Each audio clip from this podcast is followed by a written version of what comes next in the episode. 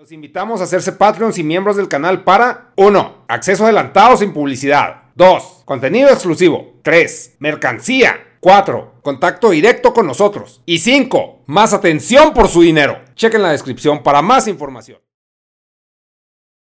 Venga. Grabando.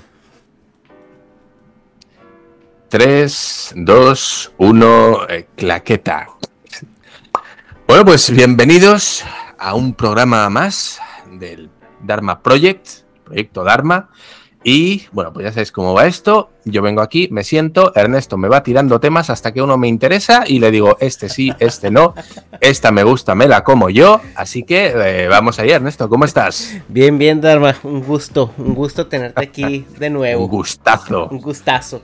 Gustazo, gustazo. gustazo, con, eso, con Z de zapato, con Z de cazar, que no casar, que son cosas muy diferentes. Eh, Así que el español, el único, el, castellano, ¿no? El castellano es, en España el único idioma en el que puedes hablar con faltas de ortografía.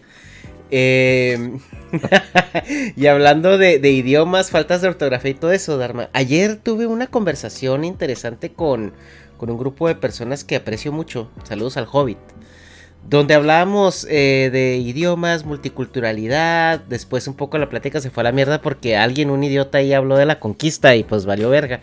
Pero algo que yo comenté y que me recordó mucho a ti en, ese tema es de que eh, en México no hacemos un buen trabajo en, la conservación de las, de las lenguas eh, originarias, ¿no? O autóctonas, por así decirlo. Y México tiene una cantidad impresionante, ¿no? De estas eh, eh, culturas, de estos idiomas, estos lenguajes, con muchas variaciones, etcétera, etcétera. Y yo recuerdo que platicando contigo, eh, tú me comentas que en España son muy celosos de estas lenguas, ¿no? Y a pesar de que España es, un, es una región, una extensión geográfica muchísimo más reducida que, México, han sabido lograr proteger estos, estos idiomas, ¿no? Que son cuatro o cinco, ¿no? O sea, es el euskera, es el catalán, no recuerdo que es el... El gallego, que serían las lenguas cooficiales junto con español en sus comunidades autónomas, digamos que sería el equivalente a, en su estado, ¿no? En México, en cada estado. Eh, y luego, bueno, pues hay muchos más. El valenciano, hay el, panocho en Murcia, en, bueno, en Canarias tienen otro y tal, pero sí, el panocho se llama así. no, no, me lo he inventado yo. Se llama, se llama eh, el idioma, lo llama el panocho, ¿vale? Aquí lo tenéis. Sí, buen, buen, buen, buen nombre escogieron. Buen, ¿no? buen nombre, ¿no? Entonces... Sí. Entonces tengo, tengo ciertas preguntas para ti, Dharma, porque eh, yo entiendo que aprender un idioma eh, requiere mucho recurso, mucho tiempo. Eh, obviamente te exige una, calidad de vida pues un poquito diferente a la, básica, ¿no? O sea, para poder ya preocuparte por, por acceder a estos idiomas que de entrada pues parece no tener algún uso en específico. Y, yo entiendo que dentro, fuera de estas eh, comunidades autónomas en España, pues estos idiomas pierden su función, ¿no? Entonces realmente son, o sea, entiendo yo o, veo yo como que el que la gente siga hablando estos idiomas eh, responde más a una situación de identidad, a una situación de conservación de la misma, más que, que una utilidad práctica, ¿no? Entonces, si quiero que me platiques un poquito por qué en España se ha logrado esto y cómo se ha logrado y que, si este es un esfuerzo social o es un esfuerzo gubernamental o de dónde viene la necesidad o el deseo de, proteger estos idiomas aunque, aunque sea solamente de uso interno. Bueno, a ver, creo que tiene mucho que ver con una sensación de, bueno, es una herencia cultural, ¿no? Sobre todo, eso lo, lo primero. Y creo que tiene que ver mucho con, con un querer sentirse, ¿no? Eh, querer formar parte de, esa herencia cultural, que es algo que es lo que he visto, por lo menos, eh, no existe en México a este punto como lo, como lo podemos percibir aquí, ¿no? Por lo menos en, reductos mucho más pequeñitos. Eh, aquí se ha hecho mucho esfuerzo por parte de los gobiernos locales, me refiero a las diputaciones, ¿vale? Cada estado, en este caso, pues ha querido potenciar y fomentar el lenguaje autóctono. ¿Vale? ¿A base de qué? ¿Cómo se ha conseguido esto? Bueno, pues a, base de eh, meter dinero.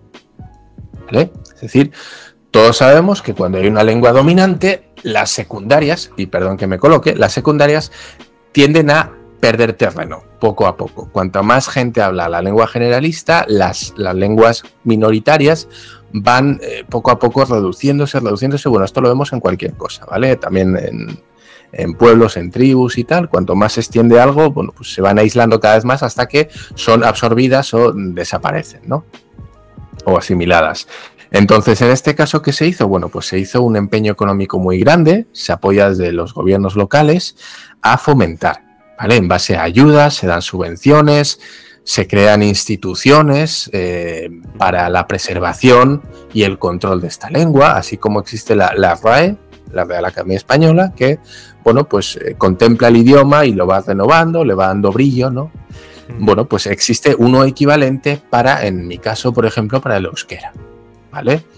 Entonces son organismos que se, bueno, se dedican a esto, ¿no? A conservar, preservar, a crear diccionarios de... Em, y bueno, no solo eso, lo más importante, se, genera toda una infraestructura donde se, vamos a decir, se, se, obliga en cierta medida, aunque no se obliga, ¿vale? Se premia la inclusión de este idioma. ¿vale? Es decir, aquí, por ejemplo, en el País Vasco, donde yo, donde yo soy, em, saber el idioma local te da puntos a la hora de poder acceder a un puesto público, por ejemplo, a un puesto de funcionario. ¿vale? ¿Es obligatorio? Pues no. En la mayoría de sitios no. Pero sí es verdad que ya sabemos que para los puestos públicos hay que ir sumando requisitos y sumando puntos, ¿no? Y pues saber el idioma local te suma puntos frente a otro que no lo sepa. ¿Vale? Y muchos dirán, bueno, esto, esto es de lógica, ¿no? Eh, saber, saber inglés pues te va a dar más puntos en cualquier empresa a la que quieras ir, en teoría. Bueno, pues aquí pasa un poquito lo mismo, ¿vale? ¿Esto se ha hecho de manera natural? No, se ha hecho de manera forzada. Y me explico cuando se ha hecho de manera forzada. Es algo, aquí uno puede estar, que eh, puede los españoles son expertos en hacer las cosas de manera forzada. ¿eh? Exacto. Entonces, aquí uno puede vivir, puede trabajar tranquilamente sin conocer, en, este caso, el euskera y no le va a hacer ninguna falta. En el 99,999 de los casos, ¿vale? Em, ¿Cómo hacemos que, cómo podemos incentivar que la gente, bueno, pues aprenda y tenga interés por esto? Primero, desde el sistema educativo, ¿vale?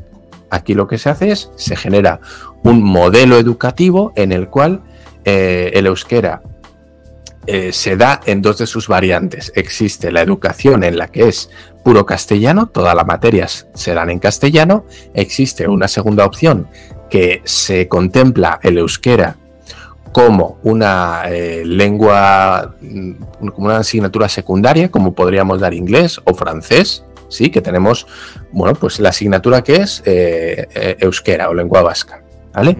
O existe la tercera opción que es lo contrario todas las materias se dan en euskera, todo, matemáticas se da en euskera, geografía se da en euskera, historia se da en euskera, y la asignatura de lengua se queda pues como la asignatura de lengua. En este caso tendríamos, por ejemplo, en este tercer caso, en el que todas las asignaturas se dan en euskera y exclusivamente se dan en su idioma la lengua de castellano y la lengua de inglés o francés, según lo tengas, ¿no? Bueno, ¿esto qué hace? Bueno, pues que tengas una remesa de gente que ha aprendido de manera natural el euskera, ¿vale? De manera nativa. Aparte de eso, se, crean varios organismos y varias empresas privadas que se dedican, se llaman euskaltegis, que son, bueno, pues academias de euskera. Básicamente, como tenemos academias de inglés en, en, México o en cualquier parte del mundo, ¿no? Una academia privada, pues aquí se crean estas academias para fomentar el euskera, para poder aprender el euskera. Aparte de eso, en muchas zonas, sobre todo en pueblitos pequeños, eh, la propia, el, propio ayuntamiento se encarga de dar clases gratuitas a los ciudadanos en euskera. Es decir, si yo me voy a un pueblito, me voy a Irurzun o me voy a, no sé, a, qué sé yo, a Huarte, eh, el propio ayuntamiento va a tener clases gratuitas de euskera a las que yo voy a poder asistir. No tengo más que mm. inscribirme en el listado y ¡pum! Clases gratuitas, de lunes a viernes, de tal a tal hora, pum, una horita. ¿Vale? Esto es, eh, si cabe, más importante en el caso, por ejemplo, de eh, para la gente inmigrante, que llegas de Colombia, que llegas de México, que llegas de, de, Ecuador, ¿no? Pues llegas aquí, oye, mira, pues me quiero integrar o me interesa esta lengua que hablan aquí y, oye, pues ¿cómo lo puedo hacer, no? Pues para potenciar el aprendizaje del euskera, hay lugares donde las clases son gratuitas, No, no se paga nada. Bueno, pues ya, ya una vez que tenemos, eh, vamos a decir, metido el idioma en la educación, a base de, evidentemente, eh, crear oferta, eh, no tanto una demanda, sino creamos una oferta. ¿Cuál es el siguiente paso? Bueno, pues solicitar o premiar el conocimiento de ese idioma en instituciones públicas, ¿vale? Que es también lo que se hace aquí. Esto puede ser más o menos em, conflictivo o, debatible, puesto que, bueno, pues vivimos en una sociedad, en principio, en España, en el que pues todo el mundo habla castellano, ¿no? Hay zonas en las que mejor, peor, eso ya lo sabemos, pero bueno, en principio todo el mundo habla en castellano, entonces la inclusión de un idioma cooficial eh, donde se le dé prioridad a la gente que sabe, esto ha traído, bueno, pues mucho debate, ¿no? Eh, al final, ¿qué es, ¿qué es lo que quieres? es decir, y aquí vamos a poner el típico ejemplo que se saca a la palestra, ¿no? Un ejemplo de medicina, por ejemplo. Si yo tengo dos médicos y a uno se le va a premiar por saber un idioma más que a otro, a ver, mm, ¿hasta qué punto eso es justo, no? O sea, ¿un idioma hace que seas mejor médico? Bueno, eso es debatible, ¿no? Eh, al final yo, yo prefiero eh, un médico que sea más capaz a que me sepa hablar en, euskera, por ejemplo, ¿no? Bueno, a ver, esto es un ejemplo tramposo, pero para que nos entendamos. La gente va a decir, bueno, yo creo que sea un buen profesional. A mí que hable inglés o que hable euskera, la verdad no me importa tanto. Yo, ¿va a ser mejor médico por saber euskera? Pues eh, entendemos que a priori no. Pero bueno, ahí lo dejamos como ejemplo tramposo, vuelvo a repetirlo, pero que se puede dar, ¿no? Entonces, pues eso, a base de eh, incluir un nuevo sistema educativo en el cual se da dos opciones de poder aprender euskera, más, eh, no solo eso, también tenemos aquí canales autonómicos de televisión que están en euskera, mm. íntegramente. ¿Vale? Con lo cual también estás dando una opción de ocio y de información. Periódicos en euskera, ¿vale? Tú puedes ir y comprarte un periódico que viene íntegramente en euskera. Es decir, eh, se empieza a crear una, una infraestructura para fomentar el euskera a base de talonario. Efectivamente, efectivamente. ¿Por qué? Y vas a decir, bueno, es que así cualquier cosa, ¿no? Si tú metes el suficiente dinero, claro que sale. Es como, como Microsoft con la Xbox. Claro, al principio perdía, perdía dinero contra Nintendo y contra la PlayStation, ¿no? Que tenía en el mercado comido. Pero claro, Xbox dijo, o sea, Microsoft dijo, ¿sabes qué? Me vale verga, tengo tanto dinero que a huevo en algún momento llegaré a ser competencia porque seguiré sacando consolas y seguiré perdiendo la Huawei, pero llegará un punto en el que la gente ya va a contemplar la Xbox como una consola más, como una competidora más. Y eso es lo que pasó. La primera Xbox era carísima, con juegos carísimos, eh, se vendía muy poquito. Y ahora la Xbox es una más, güey. Ahí está, echando un mano a mano, ¿no? De hecho, pues que estaba ganando, ¿eh? Yo tengo, yo tengo una Xbox porque sí, sí es, Fíjate, ¿no? El, lo que está pasando con Nintendo es deprimente y lo que está pasando con Sony es increíble, o sea, es... Poder del dinero, pero bueno, fluctúa, fluctúa aquí el mercado, así que bueno, pues Oye, en el País Vasco, sí. Perdón que te interrumpa, pero, o sea, me, por todo lo que estás diciendo suena que hay un aparato que está fomentando el que la gente eh, aprenda este idioma, ¿no? imagino que este aparato es replicable en las otras eh, eh, zonas autónomas, ¿no? ¿Cuál es. ¿Cuál es el beneficio, o sea, que obtiene el gobierno, la sociedad, la gente? O sea, ¿cuál, cuál, por qué meterle tanto recurso, tanto esfuerzo, tanto, o sea, por qué empujar todo este aparato que está forzando a la gente a que conserve esos, esos idiomas o lenguajes, no sé cómo, cómo catalogarlos, o dialectos, o sea, ¿por qué, este, eh, por, qué, ¿por qué hacer ese esfuerzo? ¿Cuál es el beneficio? Bueno, el beneficio es el patrimonio cultural. Realmente ese es el beneficio, ¿vale? No estamos hablando de algo competitivo a nivel global, como tú bien indicabas. Fuera de la comunidad autónoma realmente tiene muy poco impacto, ¿no? Pero sí es cierto que aquí le damos mucha importancia al tema de la identidad cultural. ¿vale? Y ahí está ahí está un poco el premio, está la recompensa de hacer esta inversión. ¿Vale?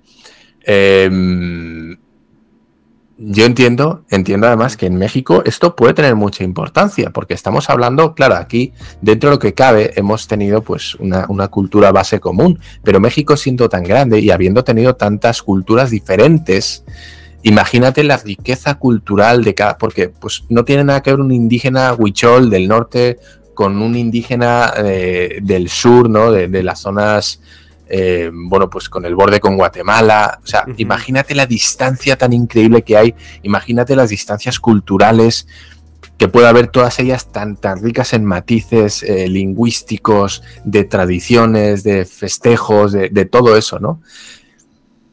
Yo sé que a día de hoy esto puede parecer que son cosas para, para, un museo, ¿no? Para los libros de historia, de mira, es que la cultura precolombina, tal cual, que estaba en esta zona, qué bonito, qué exótico, y no pasa de eso, ¿no? De una lección en una clase de historia. Em, creo, creo que para mí es muy importante, y esto ya a nivel, a, título personal, creo que es muy importante, tal vez por, de dónde soy, ¿no? Que se hace tanto ahínco en esto. Es muy importante mantener estas tradiciones, mantener esta cultura, para mí, para mí, y tal vez sea algo bucólico, algo, ay, qué bonito, ¿no? Es que venimos de aquí y estas son nuestros ancestros, nuestras raíces. Bueno, pues bien, tal vez suene un poco inocente, ¿no? Por mi parte decir esto, pero yo creo que es algo muy bonito, la identidad cultural. Creo que es algo que nos define cada vez menos, lamentablemente para mí. El globalismo, yo tengo muchas reticencias con ciertos puntos del globalismo en el cual eh, la pérdida de identidad cultural para mí es un rasgo muy negativo de eso y cada día lo vemos, bueno, pues más acentuado, ¿no? Lamentablemente. Y creo que este tipo de, iniciativas eh, a nivel económico no tiene ningún beneficio, lo que decimos, es una pérdida porque se hace un esfuerzo económico para mantener algo que de por sí pues puede no tener la fuerza que nos gustaría que tiene, pero creo que compensa, compensa, o al menos así lo pienso yo, eh, por esa riqueza cultural. Y creo que es muy importante saber de dónde venimos, por qué somos como somos, de dónde viene la idiosincrasia que tenemos, las festividades. Em, no se trata de estar anclados en el pasado, no se trata de, no, queremos volver a estar con taparrabos y, cerbatana, no se trata de eso. No se trata de eso. En nuestro caso, con taparrabos y piedras, ¿no? Y, y flechas de hueso. no, no, no, se no se trata de eso. Pero sí se trata de, de güey, hay una riqueza cultural que nos distingue, y aquí muchos van a decir, es que basta de dividir, ¿no? Siempre queréis dividir, la izquierda no quiere más que separar. No se trata de eso, se trata de, de que, güey, somos, venimos de lugares diferentes, con tradiciones diferentes, y creo que eso enriquece al ser humano a un punto increíble. Si todos compartimos las mismas festividades, si compartimos lo mismo no termina eso por ser algo para mí aburrido. A mí me gusta ir a un sitio y que me cuenten los platos diferentes que tienen, las tradiciones diferentes, por qué, de dónde viene, qué significa esto, cómo lo celebran aquí, cómo le llaman, cómo... A mí eso me gusta, eh, pero porque a mí el tema antropológico me gusta mucho. Entonces, tal vez sea una apreciación cultural. Esto eh, lo comentamos con el, con el feo también, ¿no? De, la filmoteca. Que, bueno, pues también le, le, gustaba mucho y él indicaba que, bueno, pues trataba las películas desde el punto de vista antropológico y sociológico, ¿no? Para intentar desgranar un poquito, eh, bueno, pues cómo él veía las películas. A mí me pasa un poquito lo mismo, también me gusta mucho, pues, identificar las diferencias culturales porque creo, creo que esas diferencias enriquecen. No creo que dividan, no creo que separen, a menos y no he hablado aquí de, un fanatismo extremo, ¿no? En el que el diferente es lo malo, es que, bueno, pues también se puede percibir así. No, no, yo lo, tomo como una riqueza que a mí me apasiona, me encanta y creo que, que eso, no sé, esas diferencias culturales creo que enriquecen a un nivel brutal. En o sea, la cuestión de riqueza cultural pues queda muy claro dónde... O sea, dónde está, ¿no? Este... Em, o sea, dónde está parado el, el objetivo de, preservar todo esto. Pero ahora, yéndonos a términos pragmáticos, yo algo que he notado, sobre todo en, en los países monolingüísticos, es que sí hay una barrera más este, infranqueable en cuanto al aprender un segundo idioma. ¿Tú crees que el hecho de que desde muy chiquito, desde niño, se te estén presentando estas dos opciones y se te estén inculcando de manera orgánica, ¿crees que esto también ayuda a que en un futuro tú seas un poco más abierto de mente, un poco más asimiles otros idiomas? ¿O tú cómo lo ves en el contexto de, pues no nada más tú, porque yo sé que tú hablas inglés, eh, hablas japonés, no sé si hablas otro idioma, pero ¿Tú, has notado esta diferencia o que es algún tipo de ventaja competitiva en cuanto a cuando llega el momento de asimilar otros idiomas? Porque el mismo Kira dice, ¿no? Yo cuando vienen bilingües o trilingües al curso de Kira, batallo pero infinitamente menos que con que cuando viene una persona monolingüista. Entonces, ¿qué, cuál, es, ¿cuál es tu... A ver, a nivel científico hay, hay estudios que a priori demostrarían que el cerebro de una persona bilingüe, nativa, eh, funciona de manera diferente a un monolingüe, ¿vale? Que genera, eh, distinta no es ni mejor ni peor, es distinta, ¿vale? Que genera diferentes conexiones neuronales a la hora de eh, aprender nuevos idiomas o entender nuevas palabras, ¿vale? bueno, se indicaba además que esto tenía el ser bilingüe nativo, tenía, o multilingüe nativo, tenía ciertos déficits al principio del crecimiento, puesto que al niño le costaba mucho asimilar y entender, separar los lenguajes, ¿no? Eh, evidentemente, ¿por qué? Porque está aprendiendo el doble de, palabras que otro niño, ¿no? Y er, que se indicaba desde algunos puntos que su aprendizaje era más lento en la lengua, evidentemente porque el niño está aprendiendo el doble de materia que un monolingüe, está aprendiendo dos lenguas en las que otro niño aprende una, ¿no? Eh, y que eso, bueno, pues en la edad adulta podía hacer que los términos y el control, sobre todo de una lengua única, le fuera más complicado, ¿no? Es decir, si tú solo sabes una lengua, vas a ser mucho más hábil en esa lengua que alguien que sabe más idiomas, porque al final su está más dispersa y maneja más datos, con lo cual no va a ser tan eficiente en, en esa tarea de la lengua única. Eso es lo que algunos indicaban. Pero bueno, eh, yo no tengo los datos, en este caso tú nos has traído los de Kira, ¿no? Que indica que la gente está acostumbrada a manejar más idiomas aprende y se adapta muchísimo más rápido a un nuevo idioma, en este caso, en su caso el japonés. Pues me imagino que así será. Me imagino que así será. Eh, más que nada porque tu cerebro ya tiene las herramientas o ya está acostumbrado a lidiar con nuevas palabras, con nuevas gramáticas. Y esto, bueno, como ya sabemos, cuanto más te entrenas en una cosa, mejor te vuelves. Y en cuanto más idiomas sabes, seguramente, porque hay gente que sabe tantos idiomas. Hay gente que sabe uno, dos y tres. Pero la gente que sabe muchos, te encuentras con gente que ya llega a un punto en el cual ya no saben cuatro, cinco, ya saben siete, ocho, nueve. ¿Cómo es esto posible, no? A nosotros que controlamos uno, nos cuesta aprender el inglés una barbaridad. Y nos encontramos gente que te habla, sin exagerar, que te puede hablar 23 idiomas pero esto cómo es? Aparte de una natural que seguramente tenga. Sí, es lo que bueno, pues, decir, porque, por ejemplo, mi profe de, alemán hablaba N cantidad de idiomas, pero por ejemplo, cuando tú le preguntas, oye, pues, ¿cuál es tu, idioma nativo, no? Y él es belga. O sea, es muy belga porque habla muchos idiomas, ¿no? Pero también nació en Bélgica. Entonces, inglés. Este, dice que, pues ahí mismo eh, dices que tú manejabas tantos kilómetros a tal lado y ya la televisión estaba en alemán. Y luego te ibas tantos kilómetros a tal lado y la televisión está en italiano. Y te ibas tantos kilómetros a tal lado, entonces la televisión ya estaba en francés, ¿no?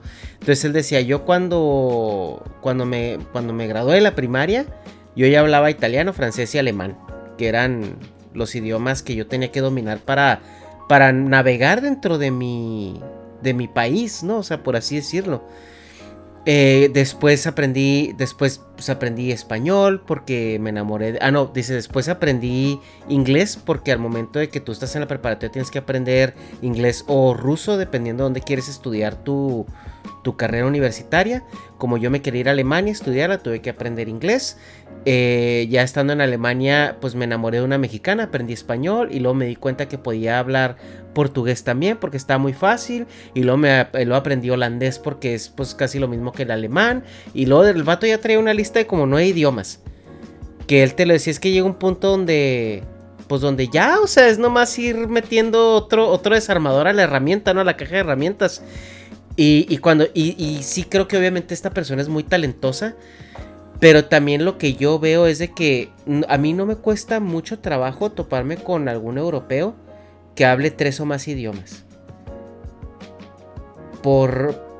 Y, y cuando les preguntas por qué, dicen es que, güey, pues mi tantos kilómetros acá era alemán, tantos kilómetros acá era español, tantos kilómetros acá era italiano, o francés, holandés, o, o sea, la misma zona geográfica, siento yo que te, te forza mucho a, a aprender estos idiomas ya casi, casi como en una situación de subsistencia, o sea, porque las distancias son tan cortas que cambias de una línea que divide un país y la arquitectura es diferente, el idioma es diferente, la gente es diferente, la cultura es diferente.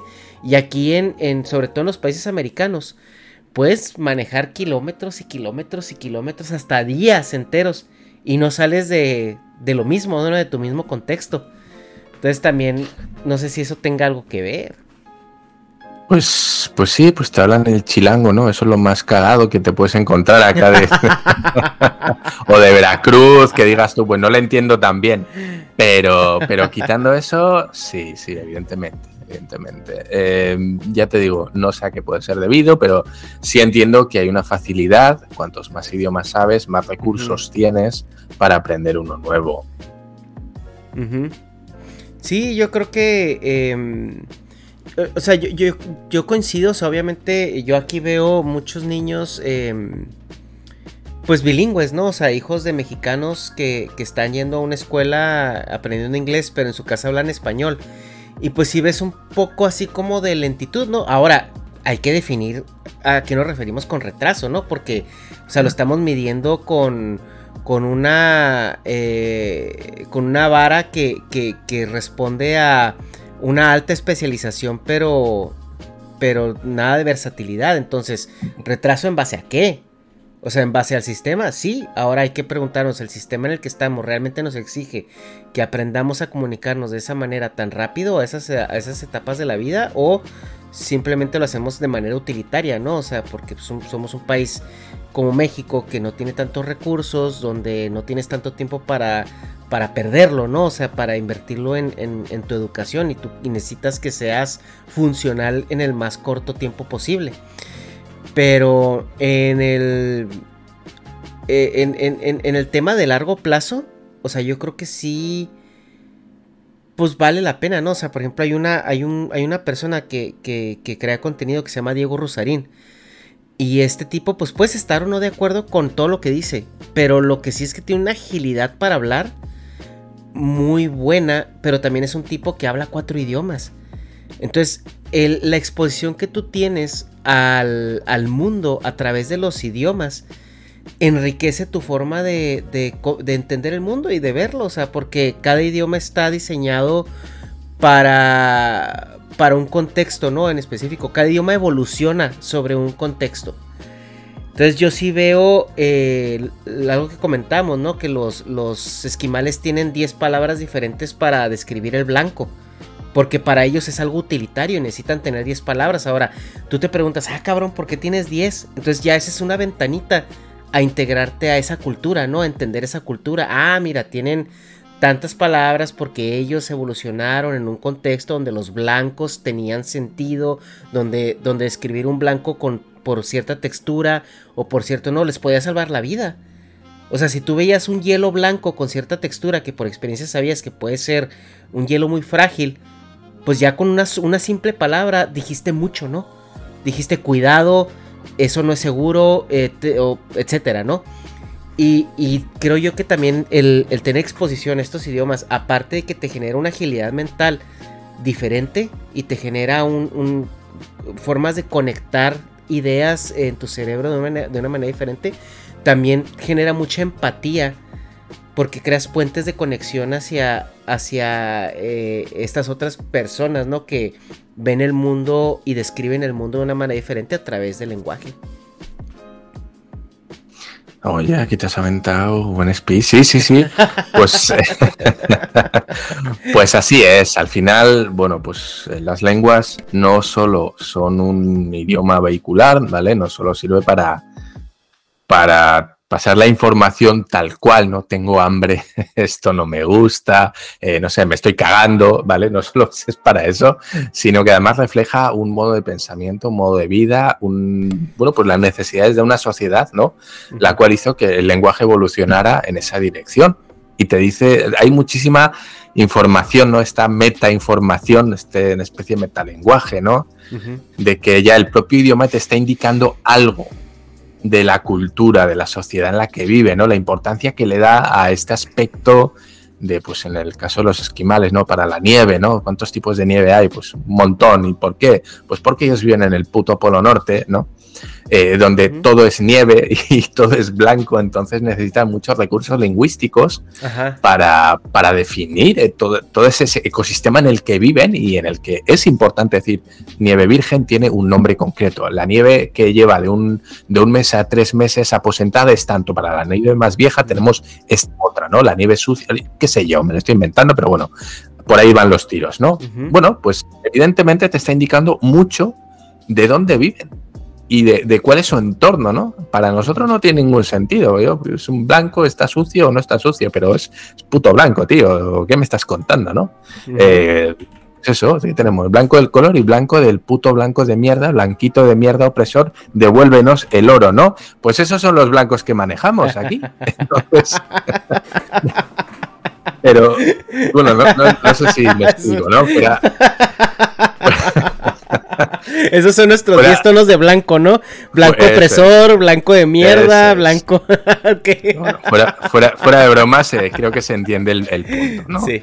Entonces, pues bueno, pues efectivamente la lengua, y esto lo hablamos además fuera de cámara, eh, con un, símil eh, que a mí me gusta mucho, porque yo cada día soy más espiritual, no más religioso, sino más espiritual.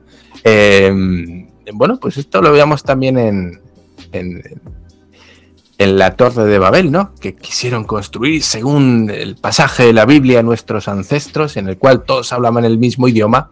Eh, qué bonito sería, esto lo comentamos, qué bonito sería ir, poder ir a cualquier punto del mundo, cualquier parte del mundo, y poder hablar el mismo idioma, ¿no? Me voy a China y hablo, eh, pues, chino, ojalá, ¿no? Pues si el, si el, chino fuese el idioma universal, hablar chino, me voy a México y hablo, hablo chino también, nos entendemos todos, eh, me voy a Madagascar, ¿no? A ver a los lémures y a los sifacas, y, y pues ahí hablo también con mi idioma, ¿no? Maravilloso, todo lo mismo. ¿Y qué pasó? ¿Qué pasó? Pues que el ser humano en, esa ambición de querer alcanzar los cielos, ¿no? Y de construir esa torre que iba a llegar a, donde, a donde Dios, dijo Dios, no, no, aquí arriba eh, solo está ocupado. Este VIP es solo para una persona y ese soy yo. Así que muchachos, se van a chingar, eh, destruyo la torre y a partir de ahora, ¿saben qué? Pues todos ustedes se van a comunicar en un lenguaje diferente, no se van a entender, vais a hablar todos un idioma diferente y exclusivo. Así que la torre no se pudo terminar porque estaban todos los arquitectos, todos los albañiles y todos los peones de obra que estaban ahí trabajando para construir esa bonita tower. Eh, no se entendían. Uno le hablaba en chino, el otro en coreano decía eh, Kansamida, el otro en, en japonés decía Nanikore y, el otro decía, ¿qué, qué, qué chingados me estás diciendo? ¿no? ¿no? mames, güey. ¿Qué onda? ¿Qué onda? ¿Qué onda con usted, muchachos? ¿Qué? Rigoberto, ¿no? Eh, pues así, así. Y el otro decía, joder, tío, ¿qué me estás contando, colega? Estoy flipando. Así que, bueno, pues y el otro no se quedó, ¿what? uno por ahí dijo, ¿qué es que sé? Y, así, En fin, ya estamos, ya estamos desviando pues y así. Dharma, aquí vamos a dejar esto porque te tengo ya otras, otro, otro tema, porque siguiendo este, este, este tema del, de los idiomas. Pero, ¿quién es el dueño del idioma, Dharma? ¿Quién es el dueño? Eso lo vamos a platicar en el siguiente, en la uh. siguiente cápsula. ¿Quién es dueño de los pues, idiomas. ¿Sabes qué? Vamos a hablar de ese, de ese tema si a mí se me da la chingada gana. Sí. Así que hasta el próximo. la chingada gana? Síganos aquí para ver, descubrirlo. Chao chicos, hasta otra, Ernesto. Bye.